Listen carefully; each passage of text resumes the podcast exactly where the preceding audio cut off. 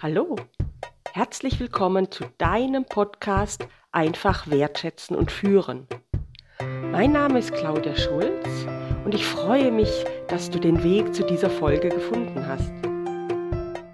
Wie schön, dass du dabei bist.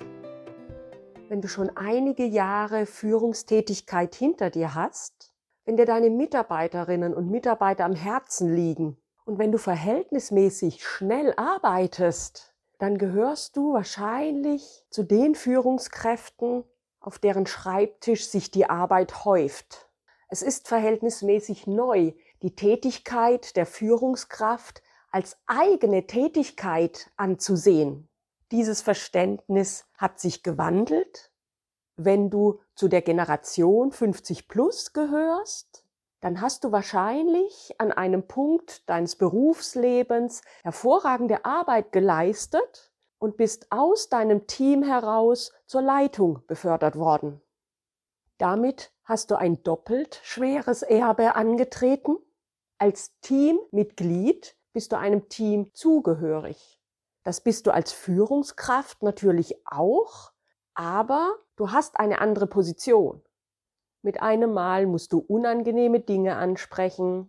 Bist du in einer mittleren Führungsposition? Bist du Überbringerin der Vorgaben der Geschäftsführung? Und das sind Vorgaben, hinter denen du nicht immer stehst. Und dennoch ist es deine Aufgabe, sie dem Team zu vermitteln.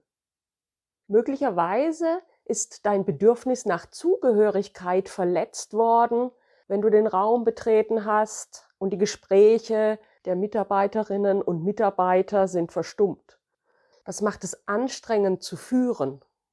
Das zweite Erbe, das Führung erschweren kann und aus früheren Jahren stammt, ist das Verständnis von Delegieren. Delegieren ist in vielen Fällen Zuarbeit gewesen, während die Entscheidungen über den Schreibtisch der Führungskraft gelaufen sind. Heutige Ansätze übertragen auch Handlungsverantwortung, dazu in späteren Folgen mehr. Um delegieren zu können, braucht es eine Grundlage, und diese Grundlage ist es, Prioritäten zu setzen. Prioritäten A, B, C kennen wir alle. Doch geht es dir wie mir, dass ich mich früher immer gefragt habe, Mensch, Priorität C kann erstmal liegen bleiben, aber wann soll ich die ganzen C-Aufgaben denn dann mal erledigen? Wann soll denn dieser Tag kommen, wenn ich diese Tausende von C-Aufgaben erledige? Mir hat das früher niemand richtig erläutert. Und vielen meiner Kundinnen und Kunden geht es heute ähnlich. Die Antwort ist eigentlich recht banal. Die C-Aufgaben sind keinenfalls für einen St. Nimmerleinstag, sondern in jedem Arbeitstag ist Platz für A, B und C-Aufgaben. Wann A, B und C-Aufgaben an der Reihe sind, hängt zum einen von deinem Biorhythmus ab und zum anderen von den Abläufen in deinem Arbeitsbereich zum Biorhythmus. Kennst du deinen Biorhythmus? Darunter ist die Leistungskurve zu verstehen, die im Verlaufe deines Tages ansteigt und wieder abfällt. Die meisten Menschen haben nach dem Aufstehen oder nach dem Frühstück ein Leistungshoch, das bis kurz vor die Mittagspause anhält, dann abfällt, um dann am frühen Nachmittag Nachmittag nochmals anzusteigen und gegen Abend wieder abfällt. Es gibt aber auch andere Leistungskurven. In einer früheren Folge zu Disziplin habe ich bereits darauf hingewiesen, es ist wirklich erleichternd, wenn eine Führungskraft ihren eigenen Biorhythmus kennt. Dementsprechend kannst du deine A, B und C Aufgaben in deinem Tagesplan unterbringen, wobei Pufferzeiten mit eingeplant werden sollten. Diese Planung birgt noch einen weiteren Vorteil, nämlich du legst Zeitfenster für deine Aufgaben fest. Was passiert denn, wenn es keine Zeitfenster gibt? Aufgaben die in fünf Minuten erledigt werden könnten, nehmen auf einmal 30 Minuten in Anspruch. Wenn du neue Hörerin von Wertschätzen und Führen bist, lohnt es sich, in die früheren Folgen zu hören. Da geht's rund um das Thema auch Disziplin, Willenskraft, Selbstkontrolle. Also die Disziplin aufzubringen, Tagesplan zu schreiben, Zeitfenster festzulegen, ist mega entlastend, wenn man es denn tut. Was sind denn jetzt eigentlich A, B und C Aufgaben? In diesem Zusammenhang wird gerne die Eisenhower Matrix angeführt.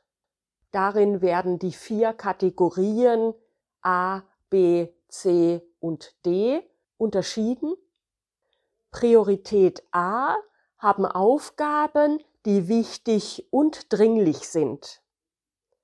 Priorität B haben die Aufgaben, die wichtig, aber nicht dringlich oder weniger dringlich sind. Priorität C.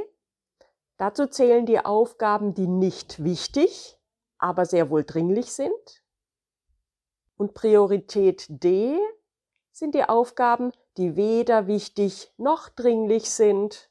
Diese Aufgaben sind nach diesem Modell für die Ablage P bestimmt. P steht für Papierkorb. Fragst du dich jetzt, was denn nun schon wieder wichtig und was dringlich sein soll? Ja, das verstehe ich gut. so ging's mir auch immer. Hilfreich ist das folgende Verständnis. Mit wichtigen Aufgaben erreichst du die Unternehmensziele oder Teamziele. Die dringenden Aufgaben werden von anderen an dich herangetragen. Natürlich sind die Grenzen fließend. Und doch hilft diese Kategorisierung, um sich zu sortieren.